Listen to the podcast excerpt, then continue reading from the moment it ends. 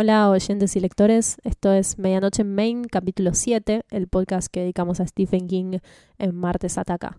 Mi nombre es Lucía y, como siempre, me acompaña Andrés.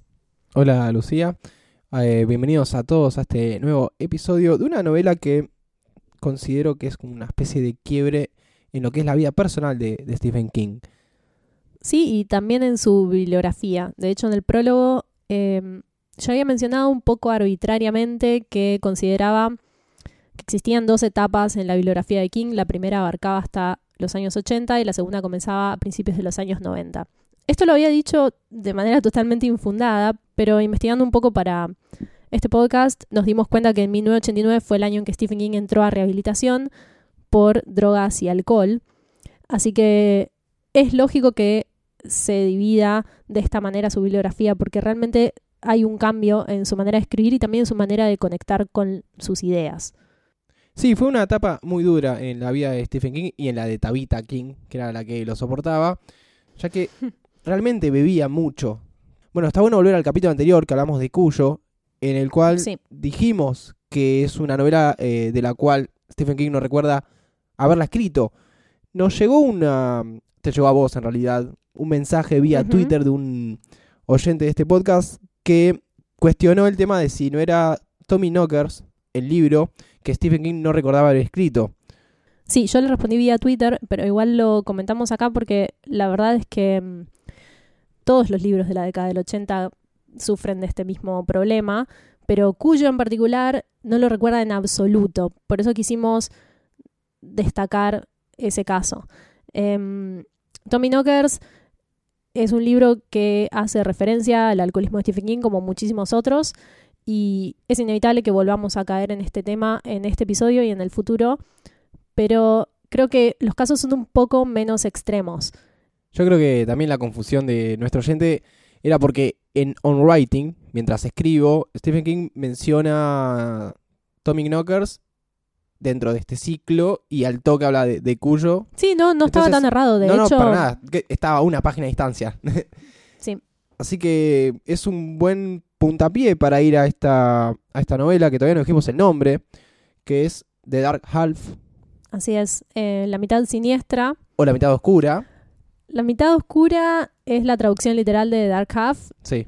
A mí particularmente la palabra siniestra me parece más acertada, porque creo que oscura, lo oscuro no es necesariamente negativo. Oscuro puede ser indistinguible a la vista. Claro. Pero- Bueno, es como cuando dicen en el fondo es bueno. No lo ves, pero es bueno. Acá estás declarando que es siniestro directamente. Claro, sí, me- es una elección más comprometida con la trama del libro. Claro. Y con lo que se está contando también sobre este personaje principal, que en sí alberga más de una dimensión. Sí, y el puntapié, como te decía, es porque en el año en que empieza a escribir Stephen King The Dark Half, es el año en el que empieza su limpieza, su purificación. Sí, es un libro que funciona a muchos niveles. Eh, uno es de esta manera que describís, un libro que está purgando un montón de cuestiones eh, sobre la vida personal de King y sobre todo sobre su relación con la escritura y con la búsqueda de ideas. Ajá. The Dark Half es metaficción pura y aquí vale aclarar la diferencia entre metaficción y autorreferencialidad porque creo que en todos los libros que hemos discutido hasta ahora eh, hay cierto grado de autorreferencialidad por parte de Stephen King como autor. Es un elemento muy común en los escritores. Sí, en los autores en general, de cualquier tipo de obra. Pero la metaficción es un tipo de autorreferencialidad que, eh, vale la redundancia, hace referencia y evidencia las mecánicas del arte. Ajá. Esto va a quedar mucho más claro cuando contemos la historia y el contexto en que fue escrita, además de los motivos que la llevaron a existir, pero un ejemplo muy claro antes de empezar es Adaptation, la película de Spike Jones. Bueno, en ese caso, eh, Charlie Kaufman es el escritor que también escribió Bing John Malkovich, grandes películas las dos. Él tenía que hacer la adaptación cinematográfica del libro eh, El ladrón de orquídeas y no podía. Entonces lo que hace es escribir un guion, que eventualmente se irá Adaptation, y ese guion narra la historia de un escritor que se llama exactamente igual que él y que está tratando de adaptar El ladrón de orquídeas. Entonces, eventualmente, este guion, que se llama Adaptation, es su adaptación de El ladrón de orquídeas. Esto es metaficción total. Charlie Kaufman es famoso por este tipo de mecánicas. Eh, Synecdoche New York, que es la película dirigida por él, también tiene mucho de esto, inclusive más complejo y más adentro. Pero en el caso de Dark Half es bastante simple percibirlo y nos da también mucho material para analizarlo. Y antes de adentrarnos en la novela, estamos teniendo un montón de cosas y no estamos yendo al punto. Estamos haciendo la, la intro a este gran libro, ya podemos decir que es un gran libro. Mira, a mí me pareció una gran, una gran obra de, de Stephen King. Me sorprendió, me, me atrapó ir a página, página, página, página y no podía parar. Eh, me he quedado hasta las 3, 4 de la mañana leyéndolo. Sí, personalmente es uno de mis preferidos también y bueno, ese es uno de los motivos por los que lo elegimos, además de la riqueza que ofrece niveles de análisis. Bueno, además del tema de la limpieza, la depuración que tuvo que hacer Stephen King del alcoholismo, lo cual fue reflejando de alguna forma en esta, en esta obra, está el tema de Richard Bachman, que vamos a mencionar por arriba y después lo, lo ampliaremos, que es este seudónimo que él usó para publicar una serie de libros. Sí, Richard Bachman fue el seudónimo de Stephen King durante los años 80 y lo asesinó sin piedad en el año 1985, alegando que había muerto de cáncer de seudónimo. Sí. Pero bueno, después vamos a ampliar mejor cuál es el origen y el posterior conflicto que surge con Richard Bachman. Pero antes podemos contar la historia de Dark Half para que se vaya también ilustrando esta relación, porque... Sí. Así no se entienden. ¿Por qué, Sí. por qué todas estas cosas estamos contando? Sí, hicimos una intro muy extensa hoy. Y esto es probable que tenga para rato. Así que bueno, vayan a servir sus vasos de vino y de, cerveza o lo que tengan a mano. Dark Half es la historia de Tad Beaumont, un escritor. No es el primer ni último escritor que protagoniza una historia de King. Y ante un bloqueo creativo, a este personaje le surge la idea de empezar a escribir a través de un seudónimo llamado George Stark. El género de novelas que él escribe como George Stark es totalmente diferente al que él escribía como Tad Beaumont. Son unos thrillers muy violentos, eh, protagonizados por un asesino serial llamado Alexis Machine, que lleva a cabo todo tipo de crímenes oscuros. A Tad Beaumont este arreglito le resulta muy, muy favorable porque además de poder volver a escribir, tiene muchísimo éxito económico. Sí. Hasta que aparece una persona que descubre su secreto, descubre que Tad Beaumont, el escritor aburrido al que le iba bastante mal, es la misma persona que George Stark. Este tipo intenta chantajearlo para no revelar su secreto, ante lo cual Tad Beaumont y su esposa Liz deciden directamente revelar la historia, hacerla pública y de paso sacarse de encima a George Stark. Esto lo hacen de una manera muy eh, Muy simbólica. Sí, muy teatral, en que, bueno, publican un artículo en, una- en la revista People, si no me equivoco, escenificando el entierro de George Stark con una tumba y una inscripción y qué sé yo. Hasta aquí parece que el plan de Tad Beaumont funcionó, pero George Stark no parece estar tan de acuerdo y no sabemos si simbólica o realmente sale de la tumba y empieza a cometer estos asesinatos muy a la manera de Alexis Machine. Son asesinatos terribles y todos orientados a las personas que tuvieron que ver con su muerte. A medida que se nos van narrando estas muertes y que empieza la investigación policíaca alrededor de ellas, nos vamos dando cuenta que las víctimas se van acercando más y más a Dad Beaumont. Entonces, lo que vamos a descubrir es qué es lo que realmente quiere George Stark. Entonces tenemos este gran conflicto de quién es George Stark. ¿Es Tad Beaumont? ¿Es otra persona? ¿Es un fantasma? ¿Qué es? ¿Es simbólico todo lo que nos están contando? ¿Existe realmente? La verdad, empezás a leer y es, ¿qué pasa acá? Porque empiezan a tirarte pistas de, che, la misma huella digital, pero no da el tiempo del que estuvo en un lugar o estuvo en el otro. A los que mata son conocidos. Sí, y lo curioso en The Dark Half es que no hay una respuesta final a esto. Em, probablemente porque King no tiene una respuesta. Y esto está directamente asociado a Richard Bachman y a la manera en que él encuentra sus ideas al momento de escribir.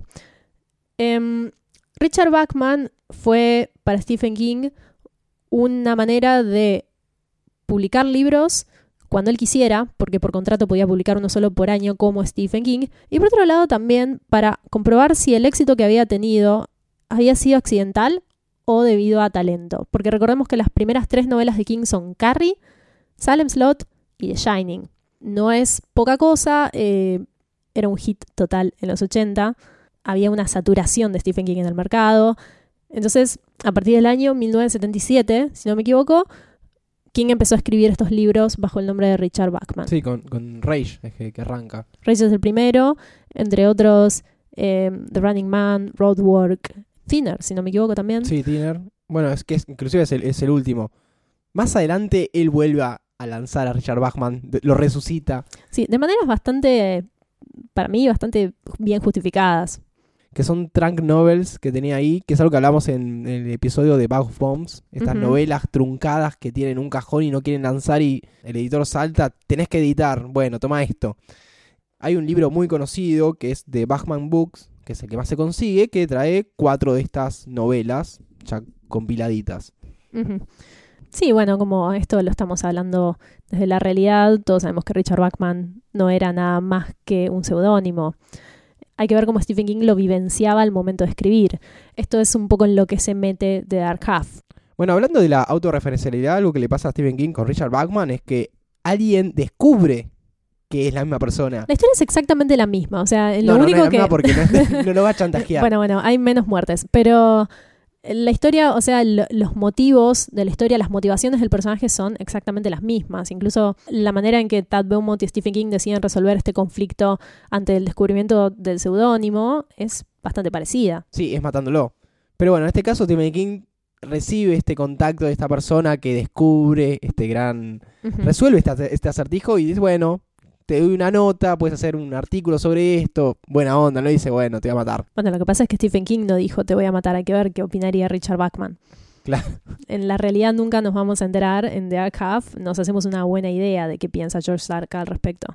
Que no quiere morir. Pero bueno, una de las cosas que podría haber pasado si no se descubría en ese momento es que Misery iba a estar bajo el nombre de Richard Bachman. Cambiaría mucho la historia eso. Sí, porque es una de las novelas. No sé, porque la- las otras que fue editando no son tan conocidas o no, no repercutieron tanto. Tal vez probó esto de la suerte y el talento. Sí, no sé si no repercutieron tanto. En realidad a esta altura no podemos saber, porque ahora que está destapada la olla, Sí, Ya la, fue. La gente ya compra Richard, Richard em, Bachman. la verdad que no tengo mucha idea de cuáles fueron los números de Bachman contra los números de King, pero mm, al día de hoy los libros de Bachman, la gente realmente los considera libros de King, no Sí, hay, sí, no hay ya- una distinción y aparte narrativamente tampoco siento que haya tanta diferencia. Bueno, el tipo que lo descubrió, lo descubrió porque se dio cuenta que escribía muy parecido. Claro, sí. Pero bueno, volvemos a lo que decía sobre qué es George Stark. Porque es algo interesante sobre The Dark Half. Se sugieren muchas maneras de acercarse a la identidad o a, a la verdad sobre George Stark. Por un lado, eh, está esta historia sobre el tumor en la cabeza de Tad Beaumont. Esto vamos a tener que explicarlo porque tiene mucho que ver con lo que sucede y con otros elementos que de otra manera parecen descolgados en la historia. Yo, en lo personal, creo que todo funciona bastante em, aceitado. A diferencia de otros libros, no hay elementos que yo sienta que están fuera de lugar. Incluso algunos que en otro contexto serían bastante incoherentes. Sí, inclusive siendo una historia tan paranormal. Eh, una cosa que yo te había contado es que me resultaba muy chocante que sea tan paranormal. No Pero- puede ser que haya un Pero es paranormal porque si uno no sabe qué es exactamente George Stark, si George Stark es de carne y hueso, no es paranormal. pero a la vez de dónde nace George Stark. ¿Cómo es que sale de una tumba que fue falsificada? Eso y- es así. Hay una historia al comienzo del libro, en Sí. el primer capítulo. Bueno, ya todos saben que vamos a spoilear este libro. Creo que no hace falta seguir haciendo el spoiler alert, pero por las dudas, lean The Half. Se nos cuenta esta historia de Tad Beaumont cuando era un niño y por la época que él empieza a escribir, empieza a desarrollar un tumor. Cuando se lo operan, Cerebral. un tumor cerebral. Cuando se lo operan, resulta que adentro de su cerebro, esto es una quingueada total, había un ojo, dientes, uñas, había partes ya desarrolladas de otro ser humano. Estas partes se las extirpan y Tad Beaumont puede continuar con su vida. Pero a partir de ese momento empieza a escuchar, a tener el equivalente de una visión, pero sonoro, a escuchar sonidos de gorriones. Expliquemos la parte técnica, médica, de por qué él tenía estas Sí, que no sabemos, no sabemos cuán acertado es esto igual. Yo me lo creí, pero Yo me lo creo. yo no sé nada, Pero así su- que... supuestamente en el útero, cuando hay mellizos, puede llegar a suceder que uno se coma al otro o absorba al otro. Sí, lo incorpora como parte de sí, el más fuerte sobrevive y absorbe al más débil, Claro. en cierto modo. Eh, esta es la explicación que se da a esas partes del cuerpo que hay en el cerebro de Tad Beaumont. Había dos eh, fetos, dos, Sí, sí, Cosos dos- dos- dos y uno absorbió a otro. ¿Cuál es el que vivió? Tad Beaumont. Hay una explicación un tanto científica, creo, de, de esto, porque los siameses es una forma de esto. Yo digo esto porque tengo, menos medicina. Sí, encima. yo tengo muy poca medicina como para adentrarnos en esta explicación. De todos modos, nunca estoy segura de cuán reales son las explicaciones científicas en los libros de Stephen King. No sé si te acordás cuando hablamos de Firestarter y todo era muy vago e impreciso. No, es una droga. Ok. Eso. Esto me recuerda mucho a la película Freaks de los 30. De Todd Browning. Sí. Que son seres totalmente deformes con deformidades muy particulares. Entonces, puede ser. Sí, puede ser.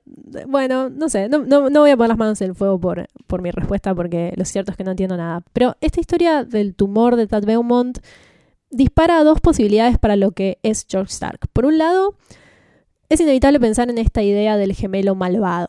Sí. Para mí, en este caso, no sé si funciona, pero muchas veces se sugiere que tal vez es un hermano que volvió de alguna manera. Y que son dos personalidades opuestas.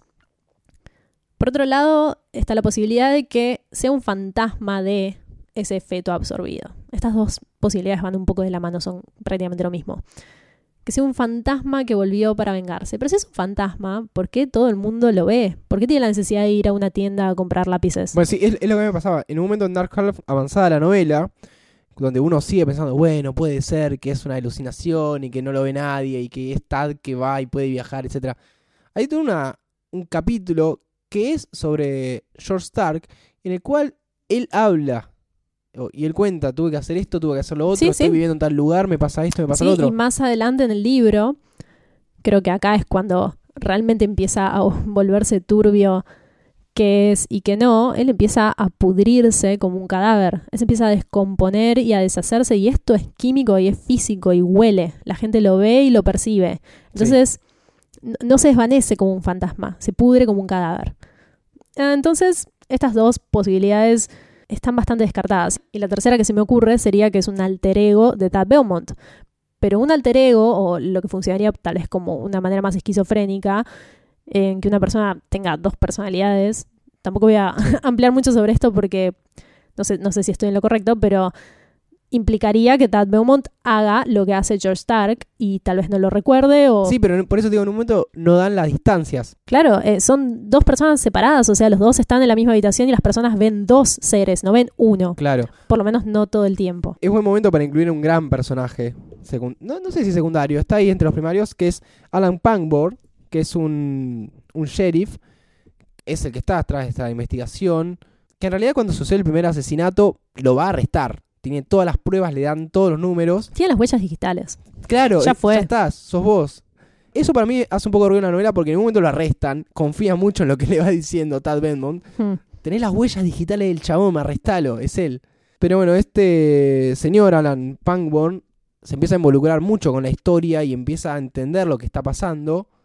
Medio que yo entiendo que Alan Pangborn es nosotros, los lectores. Sí, te iba a decir eso. Para mí es un personaje que funciona de esa manera. Porque es bastante crédulo, no, no va. Es el más cuerdo también. Es, el más claro. Porque inclusive la mujer, Liz, la mujer de Tad Beaumont, Ujú. le cree y dice, bueno, puede ser posible esto. Claro. Otra de las posibilidades que se van barajando a lo largo de la historia es que Tad tenga un ayudante. Sí, un cómplice. Sí, un cómplice que está cometiendo todos estos esta serie de asesinatos que están relacionados con O un imitador también. En, en algún momento se plantea que tal vez es una persona Un fanat- un fanática de George sí. Stark. Muy Messier y todo. eh, Sí, en, en, en la película hay una la película, La película. la película de Romero No dijimos una palabra de la película, ni siquiera hablamos de cómo están casteadas los, los personajes. Ah, ya, ya vamos a llegar a eso, hay mucho por hablar. Pero no, en la película hay ¿Puedo, una- puedo hay ya una- decir que la película es de George Romero? Sí, ahí si quieren hacemos un link y van a, a escuchar el capítulo 4 de MH Main, el de Pet Cemetery, donde hablamos bastante de George Romero. Sí. Así que este, este capítulo no vamos a hacer lo mismo. Y la verdad es que hablamos de él porque queríamos, porque en realidad la película no, no, que eh, corresponde a Pet Sematary no está dirigida por Romero. No, no, pero bueno, hablamos del tema de los zombies, etcétera. Esta es una película no tan Romero, no es que. Bueno, la historia no es de él por empezar. El guion sí, pero la historia original no. Eh, si no, no estaría en este podcast. Es importante que lo haya adaptado Romero y bueno, no me aguanto, perdón, lo dejo para más adelante. Eh, está bueno que hayas mencionado a Alan Pangborn porque hay una cita que tenía separada de algo que él piensa con respecto a esta dudosa naturaleza de George Stark. Y es, cito, en él hay dos hombres, siempre ha habido dos hombres. Eso es lo que debe pasar en un hombre o mujer que se gana la vida creando fantasía. El que existe en el mundo normal y el que crea mundos. Son dos, por lo menos dos, siempre. Sí, hay una frase o una, una juego de palabras que se repite que es ficción dentro de ficción.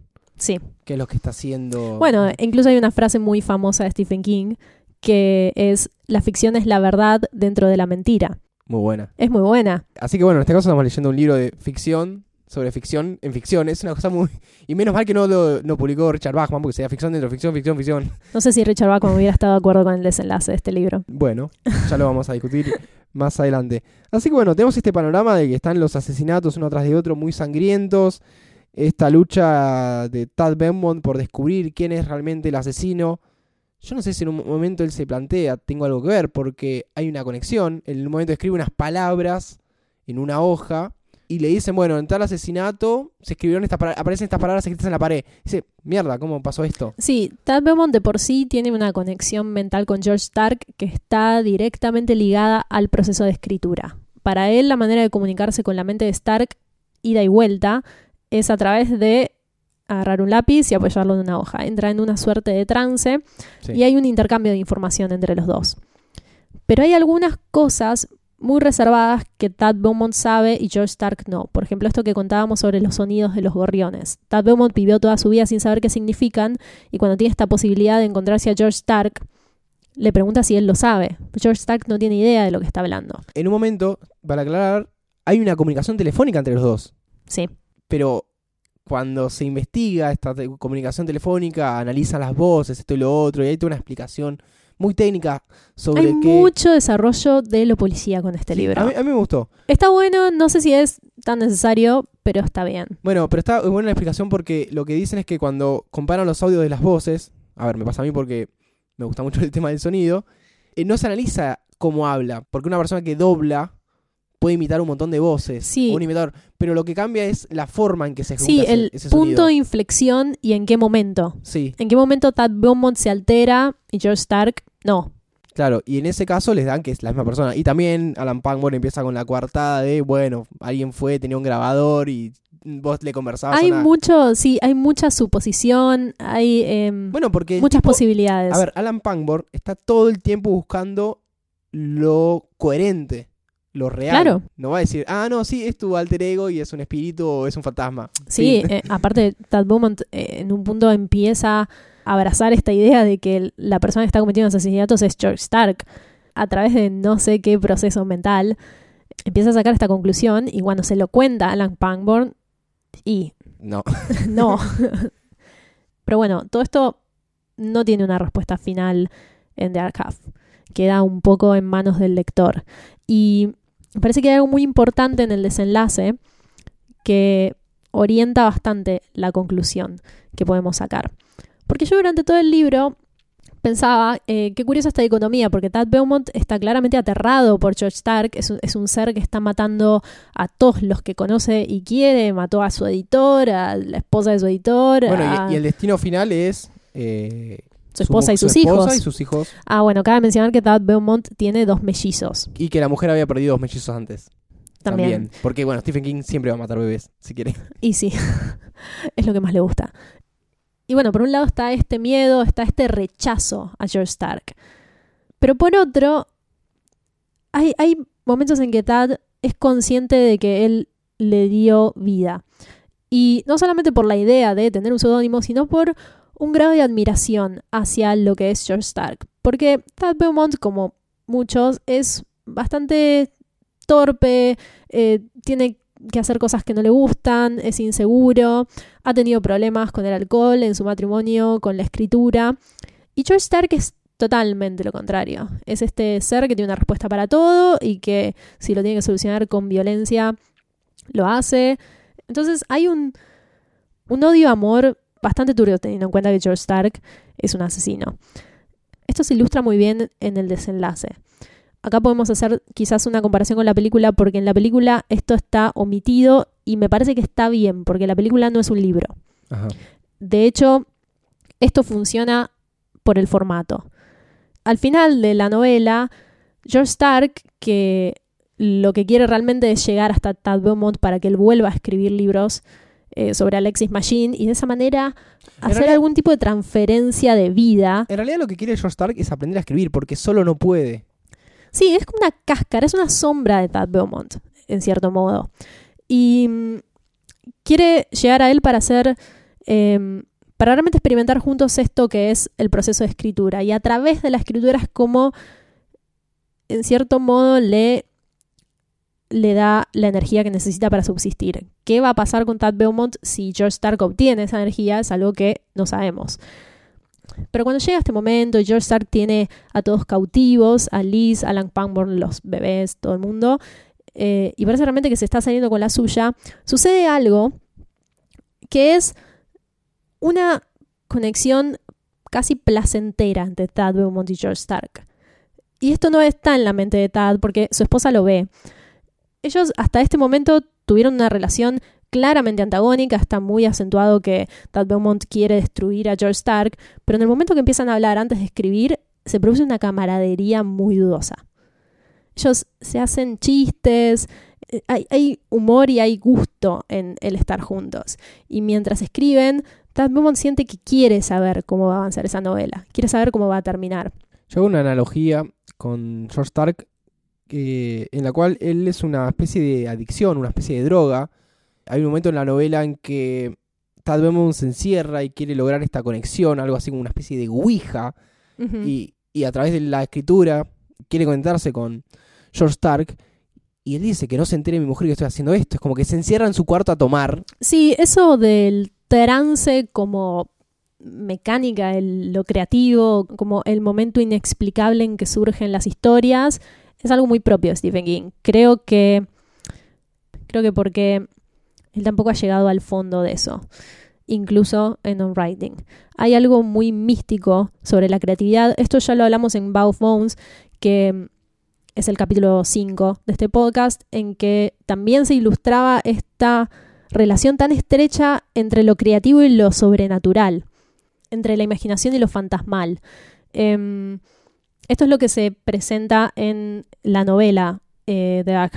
Pero en la película no existe esta conexión entre Tad y George. Eh, ellos son enemigos hasta el final y lo único que quiere Tad es destruirlo. Me parece que no está mal omitido porque la paradoja de Dark es esta, es esta metaficción. Ajá. Eh, la película, al ser una película, ya no es un libro que está funcionando de la misma manera que George Stark funciona para Tad Beaumont. Bueno, una cosa muy particular que pasa en la película es que la caracterización de George Stark está hecha por el mismo actor, totalmente Sí. luqueado como un badass. Por fin, un actor que no es un desastre. Es un gran actor este muchacho, Timothy Hutton, que al principio se parecía mucho a los actores estos que son medio pedorros, como los de Firestarter, Que son todos más o menos lo mismo. Sematary, que son muy parecidos, como así como carita de bebé y ojos celestes. Pero no, es- es, Inexpresivos un, totalmente. es un gran personaje. Es más, yo no me había dado cuenta que era el mismo actor haciendo los dos personajes. No, yo tampoco. Y en la novela, George Stark es distinto, inclusive es rubio. Sí, es más corpulento. más corpulento. Tienen eh, rostros distintos también, nadie lo identifica como Tad Beaumont. En cambio, en la película sí.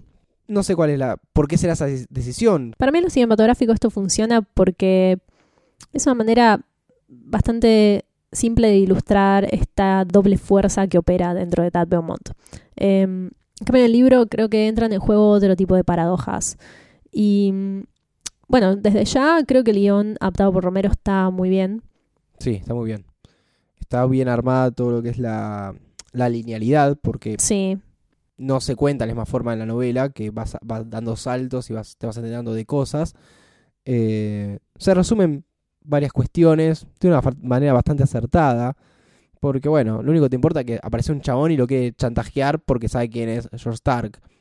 Fin. Sí, las muertes también están bien seleccionadas. A mí algo que me pasa con este libro, si bien me gusta mucho, es que a veces parece un poco exagerado en cuanto a que George Stark lo puede todo.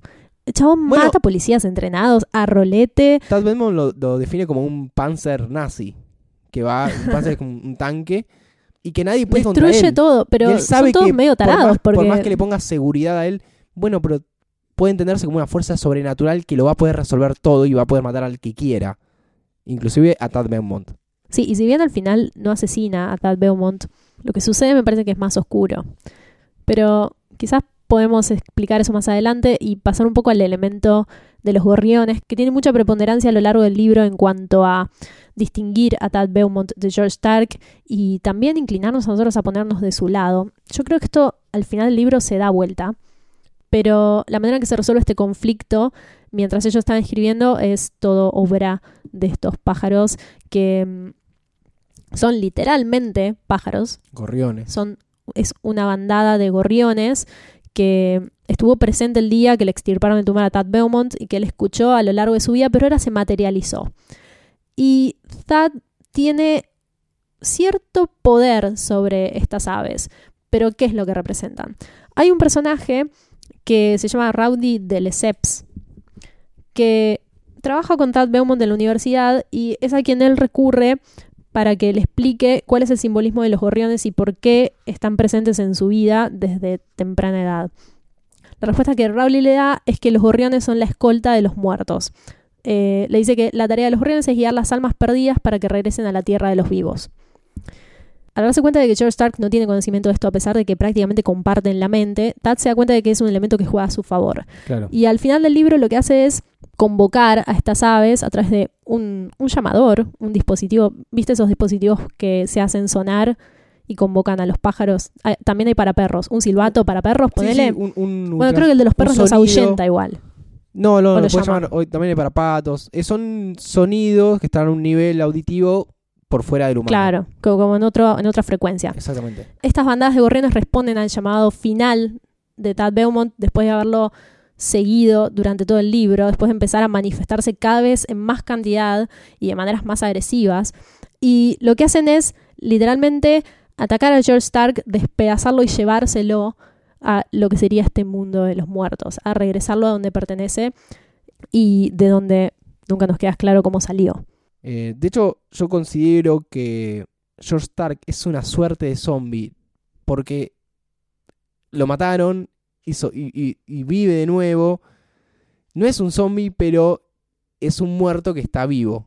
No sé cómo, cómo Sí, es que en realidad en lo que sabemos sobre George Stark y sobre su cuerpo y su participación en el plano real es que es un cadáver, porque todo lo que se describe sobre Claro. él indica eso. Me cuesta un poco hacer las paces con esta idea de que George Stark es simplemente una manifestación del seudónimo. Creo que hay mucho más de Thad Beaumont que lo que se expresa en la película, porque al final de la novela, cuando destruyen a George Stark y prenden fuego en la casa donde él originalmente empezó a conectar con este seudónimo, donde escribió las novelas, destruyen el manuscrito, el auto Stark. Tad Beaumont se pone a llorar. Él queda desolado. Y Alan Pangborn, que como decía Andrés muy acertadamente, es esta conexión entre nosotros y lo que está sucediendo con Tad Beaumont, lo mira y se da cuenta de que no hay vuelta atrás a partir de esto que sucedió.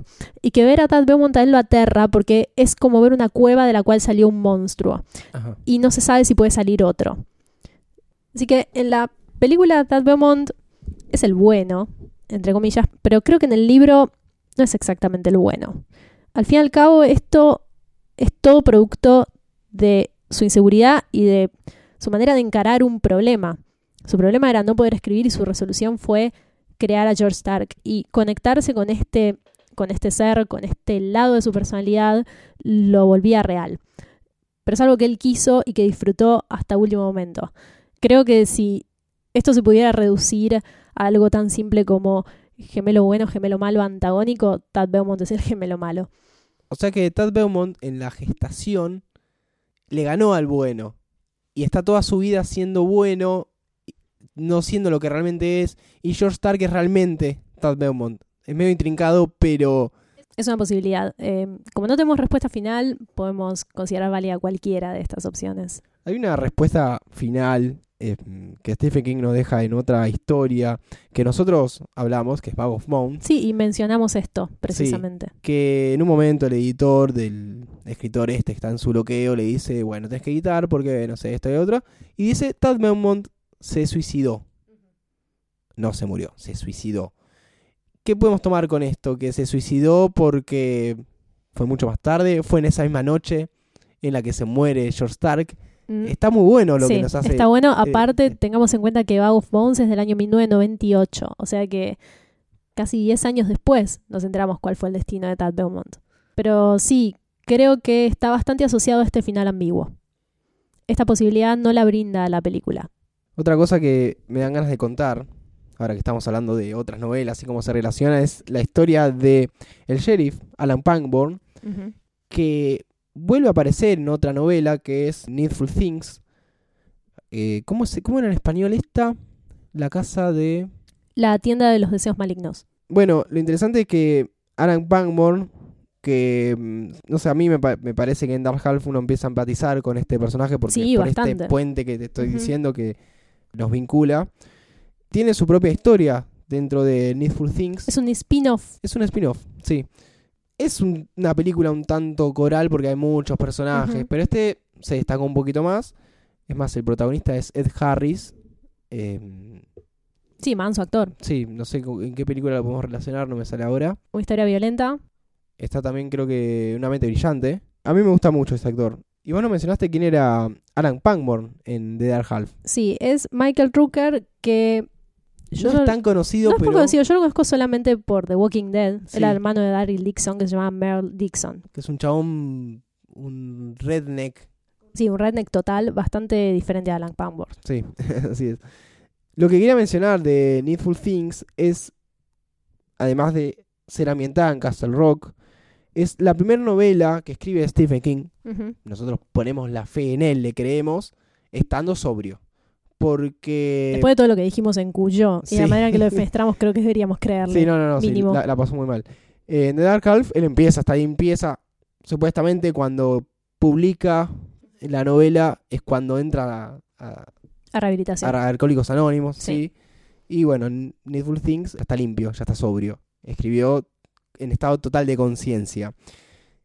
En lo que a mí respecta, recomiendo, no leí la novela, vuelvo a repetir, recomiendo ver la, la película. Es algo muy parecido a lo que hace Steven Spielberg en Cuentos Asombrosos.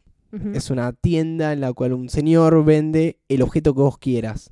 Desde esta tarjeta de béisbol que coleccionabas cuando era niño hasta esa chaqueta que tenías cuando ibas a la prepa. Lo que vos quieras. Te lo vende por un monto muy bajo y un favor. Así que te recomiendo ver esa, esa película. Sí, Dark Half también la recomendamos. Sí, sí, sí. Eso. Eh, En, no este, hemos- en este caso está, está bien que aclaremos porque muchas veces decimos que son cagada las películas. Sí, en este caso creo que en general está bien adaptada, bien dirigida y bien actuada. Eh, si bien no tiene grandes actores. Hay algunas cosas que, como decía antes, podrían haber sido muy truchas, como esto de los pájaros, que es un elemento difícil de incorporar sin que suene forzado. Eh, un poco lo que sucedía con Bao Fonsi, este árbol que tenía un rostro. Era algo que eh, mientras contara con el beneficio de la imaginación del lector, está todo bien, pero al momento de ponerlo en pantalla eh, se complicaba. Eh, las bandadas de pájaros y la manera en que despedazan a George Stark al final me parece que es el momento más romero Sí. de toda la película. Es súper gráfico, le arrancan un ojo, eh, le, le de piel. Bu- Bueno, todo lo que es maquillaje y putrefacción es algo que está bastante bien realizado. Te puedo contar una experiencia personal que me pasó leyendo The Dark Half. A ver, esto pasó en la película. Pero cuando estaba leyendo, no sé, me acordé porque en el capítulo inicial del libro se escribe la operación que le hacen a Tad Beaumont y le extirpan el tumor barra George Stark. y se describe el ojo que tiene en la cabeza. Y en un momento el médico pincha ese ojo. Y me dio mucha impresión porque yo justo estaba comiendo un, un yogur, eh, esos que vienen con frutita, en este caso tenía durazno, y justo estaba comiendo eso. Así que una recomendación que hago es que no lean Stephen King mientras está comiendo porque en cualquier momento puede aparecer cualquier cosa. eso. Sí, Y en la y película la- tampoco es Y muy en la película está muy bien hecho todo eso de, de la operación, del ojo, en la cabeza, los dientes. Eh, Y los asesinatos, yo creo los que asesinatos, sí. de por sí eso es algo que no, no hemos mencionado demasiado, creo que No, hablamos mucho sobre esta dicotomía y sobre esta naturaleza de Tad Beaumont como escritor, de su seudónimo, de lo creativo, pero no hablamos de lo concreto que son los asesinatos que lleva a cabo George Stark, que sería la parte más de terror del libro. Eh, son buenísimos. Hay, hay algunos que yo recordé muy vívidamente durante mucho tiempo, porque este es un libro que leí cuando tenía 16 años, por ejemplo, como ¿cuál? siempre. ¿Cuál de todos los asesinatos? No recuerdo quién es el que muere, creo que el escritor del artículo, Sí. que es encontrado por la ex prostituta que administra su departamento, con Sí, sí, el pene cortado y metido en su propia boca, la lengua cortada y clavada en la pared con una Chincheta. chincheta. Em, eh, Que se, se entendió, ¿no? Es memorable, es, es memorable por decir lo mínimo. Los demás también están muy bien. También George Stark tiene un maltrato psicológico fuerte durante eh, los asesinatos. Eh, no se contenta solo con matar, él- le gusta el sadismo, eh, disfruta hacer sufrir. Sí. Incluso amenaza a los bebés, amenaza que va a quemarles los pies con un soplete. O sea, es un ser muy desagradable. Y ahora que estaba hablando de los bebés, es bueno también recalcar, porque esto solo acentúa esta imposibilidad de disociar totalmente a Tad Beaumont y George Stark y decir que George Stark es malo y Tad Beaumont es bueno. Y es que los bebés de Tad Beaumont aman a George Stark. Ellos cuando están con él, cuando se los lleva para tenerlos cautivos y lograr que Liz haga lo que él quiere, eh, los bebés están felices y cómodos y se relacionan con él como si fuera su padre. Es dudoso. Sí, bastante dudoso. Resumiendo, eh, la película está buena, el libro está excelente. A mí me fascina cómo funciona como herramienta para Stephen King. Eh, de por sí la metaficción es algo que me gusta mucho y también cómo produce este quiebre entre la manera en que King venía escribiendo y el tipo de trabajo que venía logrando y lo que vino después. Por último, querría agregar una cosa más que no sé si vamos a lograr debatir ampliamente porque esto se extendería durante varias horas más, que es esta otra temática presente en The Half, tal vez no tan relacionada al conflicto a la trama, que tiene más que ver con la creación, pero es lo que creo que enfrentaría Tad Beaumont después de que suceda todo esto. Si la gente se enterara qué fue lo que sucedió, ¿cómo percibiría el trabajo de Tad Beaumont a partir de ese momento? Si es que continuara escribiendo, porque, como decía Andrés antes, no sabemos en qué punto Tad Beaumont se suicidó. Pero es esto de la separación entre la obra y el autor. Esto es un, un problema Es un dilema Milenario. universal. Sí, sí, sí, sí. Separar el artista del arte. Ejemplos muy, muy, muy rápidos son eh, Woody Allen, que siempre está en cuestión si él abusó o no de... ¿De quién era su hijastra? Era... Sí, yo, yo conozco gente que ha dicho nunca más voy a ver una película de Woody Allen. Y la verdad es que es un tema complejo. Eh, yendo al ejemplo más extremo, Hitler pintaba. Pero es un tema tramposo porque hay muchas cosas que nunca vamos a saber sobre los autores de obras que amamos en este momento. Entonces, eh, bueno, está, está correcto que cada uno tenga su aproximación al problema. La mía es que hay un gris y es un gris difícil. A mí la primera vez que me pasó esto, esta dicotomía, fue cuando leí de adolescente Adiós a las armas de Hemingway, que me Sí. pareció una gran obra. Después me enteré que el tipo le gustaba cazar y cosas así, que yo estoy bastante en contra. O sea, para mí es un hijo de puta, pero hace buenas obras. Aparte, ¿qué haces con lo que ya sentiste con respecto a su obra? Porque ya está. Claro. La impresión ya está impregnada. O, Eh, o- o no sé, Almodóvar, que en una película usó toros reales o cosas así, que pasa todo el tiempo. Sí, es un largo debate. Pero está bueno que Arhaf lo dispare Sí. también. Porque no está explícito. Pero, ¿quién era realmente Tad Beaumont cuando escribía? Le dejamos esa duda ahí en el aire. Si leyeron la obra o si vieron la película, nos pueden comentar acerca de esto. Esto fue todo. Me parece Esto es todo por hoy. esto es todo por hoy, por este nuevo capítulo de Medianoche en Main que están escuchando en martesataca.com.ar. Prepárense porque la próxima es destructiva. Mi nombre es Andy Mi nombre es Lucía. y nos reencontramos en una nueva novela de El Rey. Que tengan buenas medianoches.